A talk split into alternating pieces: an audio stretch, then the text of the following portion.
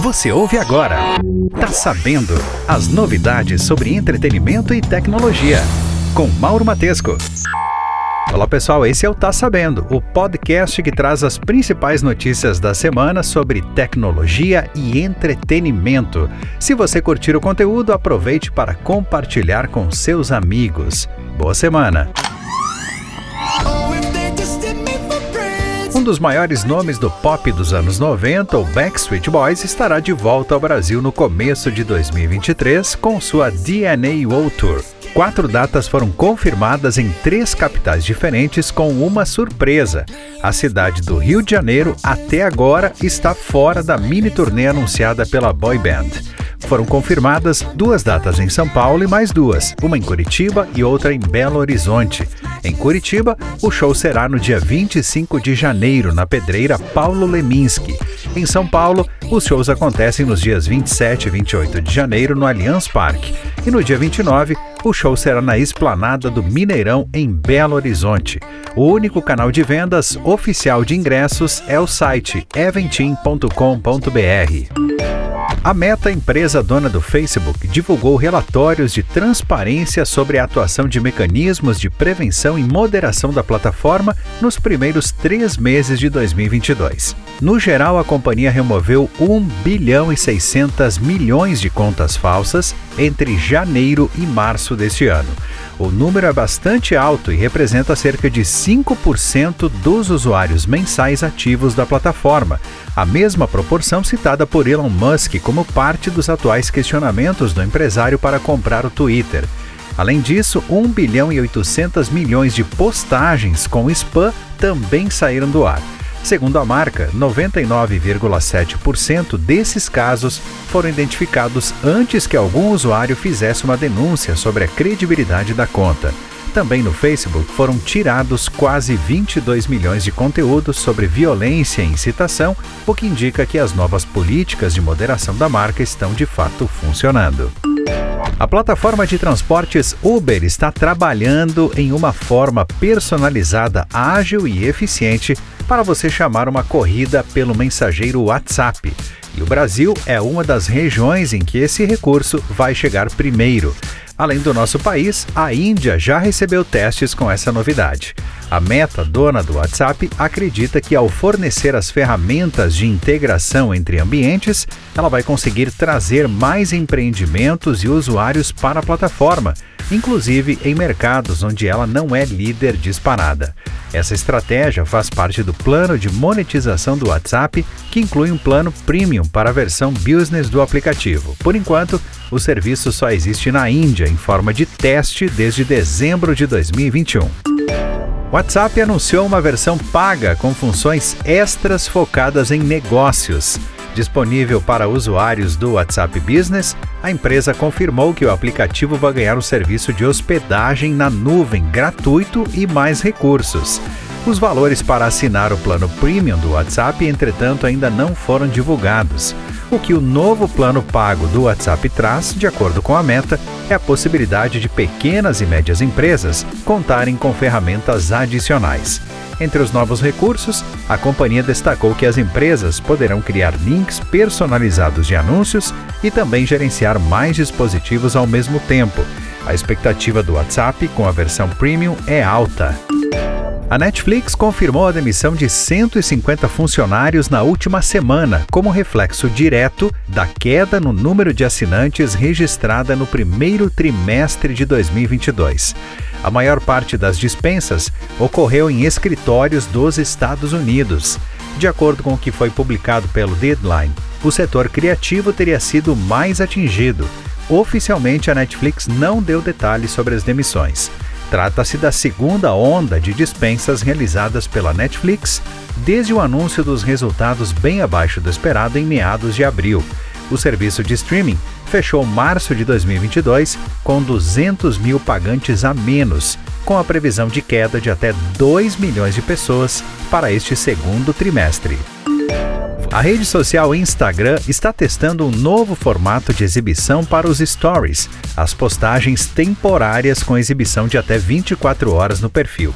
A novidade que está disponível até agora somente para pequenos grupos de usuários reduz a quantidade de stories exibidos automaticamente por perfil. Isso significa que, em vez das publicações que aparecem pontinhos na tela, agora você vê até três postagens por pessoa ao tocar nas laterais do display para passar as publicações.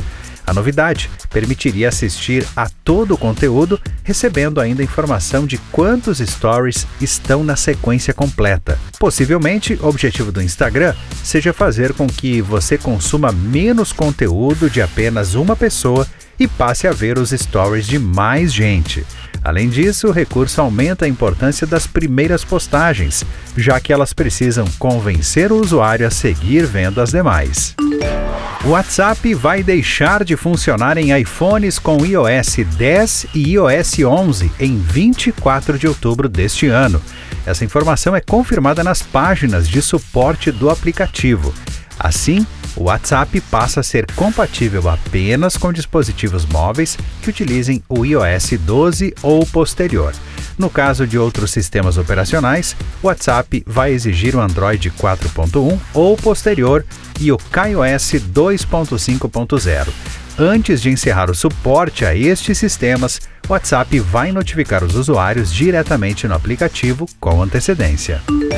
O Brasil tem atualmente mais de um smartphone por habitante, segundo o levantamento anual divulgado pela FGV são 242 milhões de celulares inteligentes em uso no país, que tem pouco mais de 214 milhões de habitantes, de acordo com o IBGE.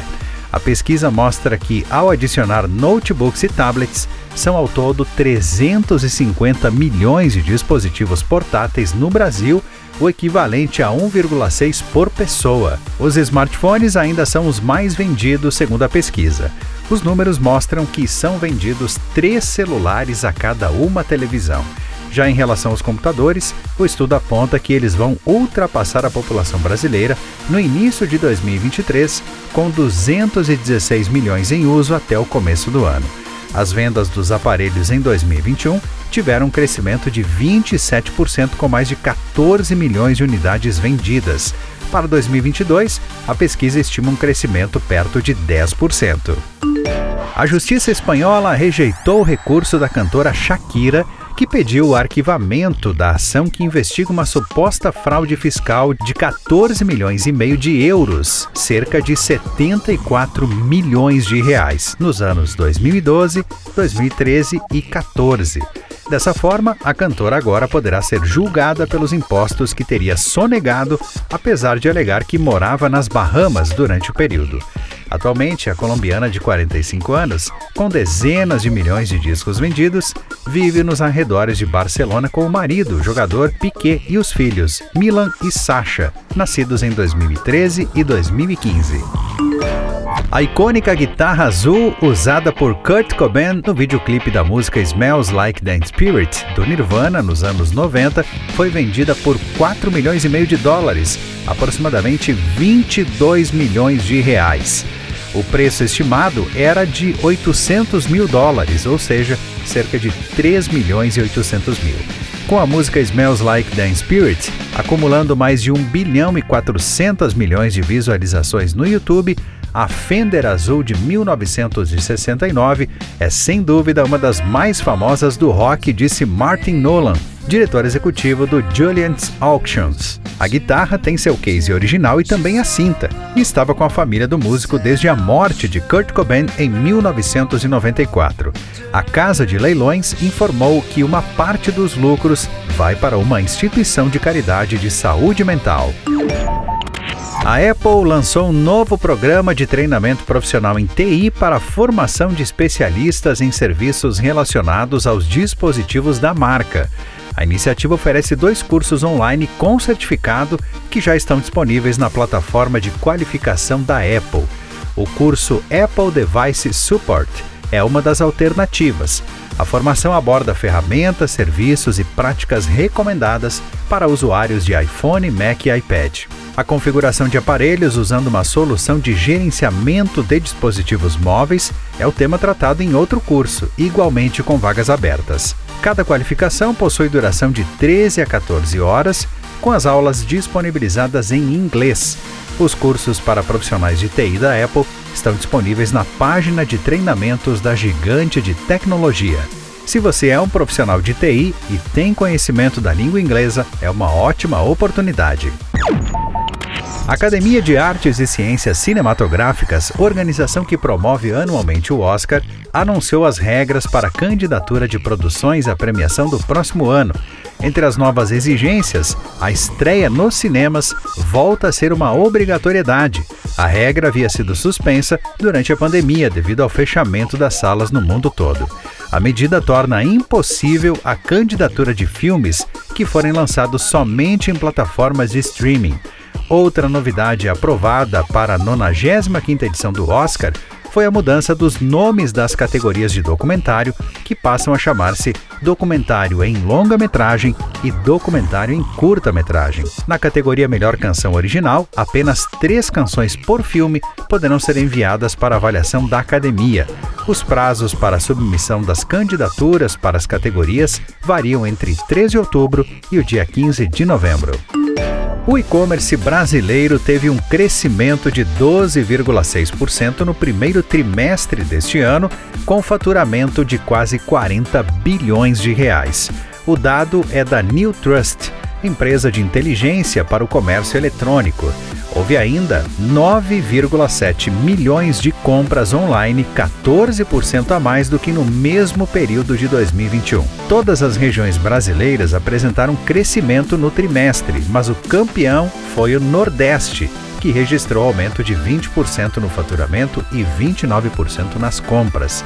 O cartão de crédito foi o método mais usado nas compras digitais nos primeiros três meses deste ano, representando 82,6% do faturamento total.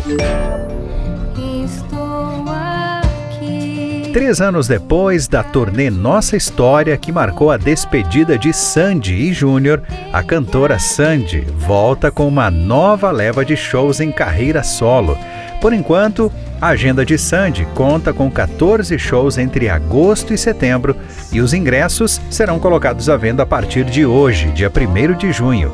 A turnê começa em Jaguariúna, no interior de São Paulo, em uma apresentação especial chamada de pré-estreia. A cidade, afinal, a vizinha de Campinas, onde Sandy mora com o marido Lucas Lima e o filho Theo, de 7 anos.